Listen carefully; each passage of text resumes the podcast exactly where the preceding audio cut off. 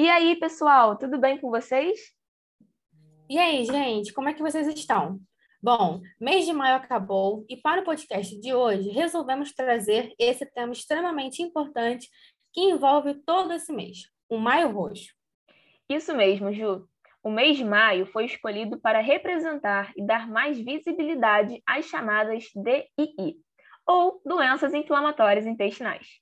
Vocês sabem o que, que elas são? Já ouviram em algum momento da vida de vocês falar sobre elas? Bom, se não, fiquem tranquilos que vamos explicar tudinho. Isso aí, Isa. E para começar, vamos entender o que de fato é comemorado durante esse mês?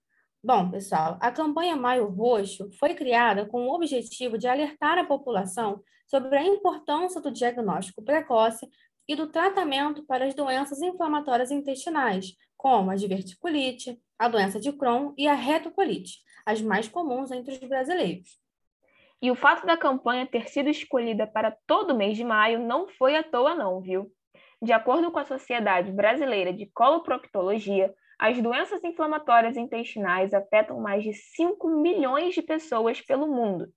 No Brasil, a doença de Crohn e a retocolite afetam entre 12 e 55 indivíduos em cada 100 mil habitantes. E ó, pode até parecer um número baixo, mas essas doenças, pessoal, não têm cura. Pois é, Isa, mas sem dar spoiler, hein? Vamos entender primeiro o que elas são e como afetam o paciente? Vamos sim, Ju.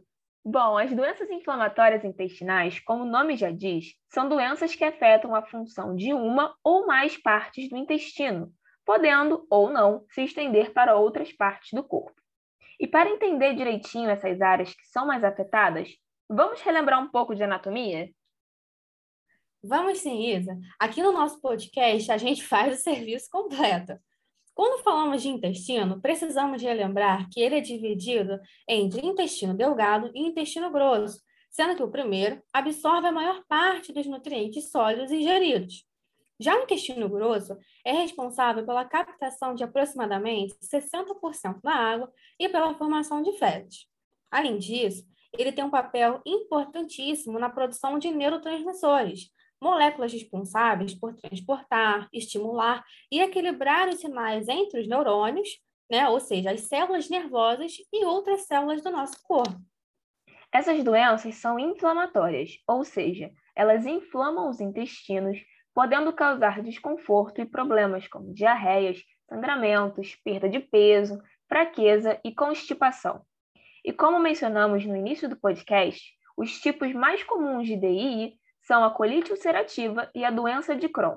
E é justamente sobre elas que vamos nos aprofundar mais um pouquinho no episódio de hoje. Bom, pessoal, a colite ulcerativa é uma inflamação caracterizada por úlceras, ou seja, feridas no revestimento interno do intestino grosso e do reto. Os sinais incluem diarreia muito frequente, com sangramento retal e, às vezes, dor abdominal. E a colite ulcerativa difere da doença de Crohn pois ela afeta apenas o cólon, enquanto a doença de Crohn pode afetar todo o trato digestivo. A doença de Crohn, pessoal, é mais complicada. Como a Júlia já mencionou, ela pode afetar praticamente todo o trato digestivo.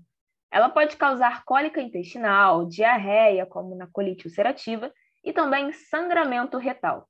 Aliás, galera, tá aí mais um motivo para nos atentarmos a qualquer mudança e assim que notá-las, procurarmos o auxílio médico.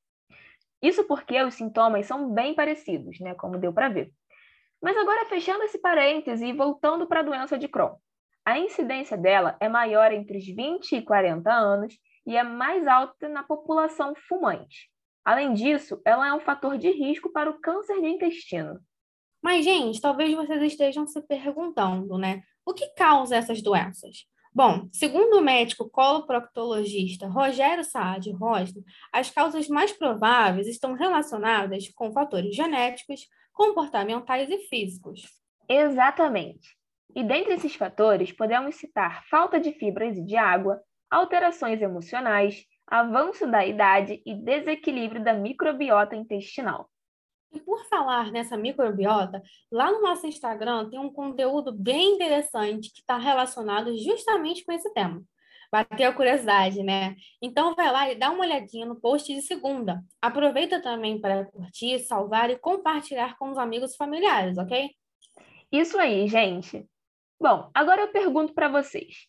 Alguém aí sabe como que é feita a detecção das doenças inflamatórias intestinais? Ah, essa eu posso te responder, Isa.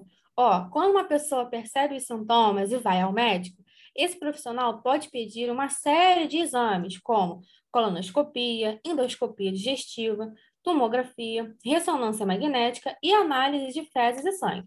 Com os resultados em mãos, o médico consegue, muitas vezes, fechar um diagnóstico e começar o tratamento.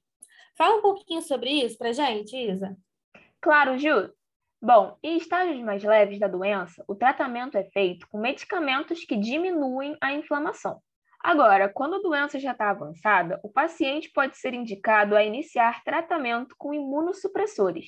E, em alguns casos, pode até passar por cirurgia para retirar possíveis partes comprometidas do intestino. E mais uma coisinha importante antes de terminar esse episódio, galera. Lembram que a Isa comentou que o fumo está relacionado com o surgimento da doença de Crohn? Pois é, mas não é só com essa doença não, viu? Outras DIs estão envolvidas com tabagismo, além de, claro, outros problemas de saúde, como câncer de pulmão. Então, abandonar o vício de cigarros é fundamental para a sua saúde. Além disso, cuidem também da alimentação de vocês. Visem sempre uma dieta saudável e balanceada. Exatamente, pessoal. Bom, deu para ver o quão perigosas são essas doenças e que quanto mais demorado o diagnóstico, mais difícil será o tratamento, né? E o Maio Roxo veio aí justamente para isso, para mostrar a importância de estarmos sempre atentos à nossa saúde gastrointestinal e procurar auxílio o mais rápido possível. Saúde não é brincadeira não, viu? Falou tudo, Isa. Bom, esperamos muito que vocês tenham entendido tudinho no nosso episódio de hoje e que o tema já sirva de alerta para vocês. E já sabem, né? Qualquer dúvida, chama a gente lá no Instagram. Obrigada pela atenção, gente. Nos vemos no próximo episódio e lembrem-se, tá na hora de tomar o remédio.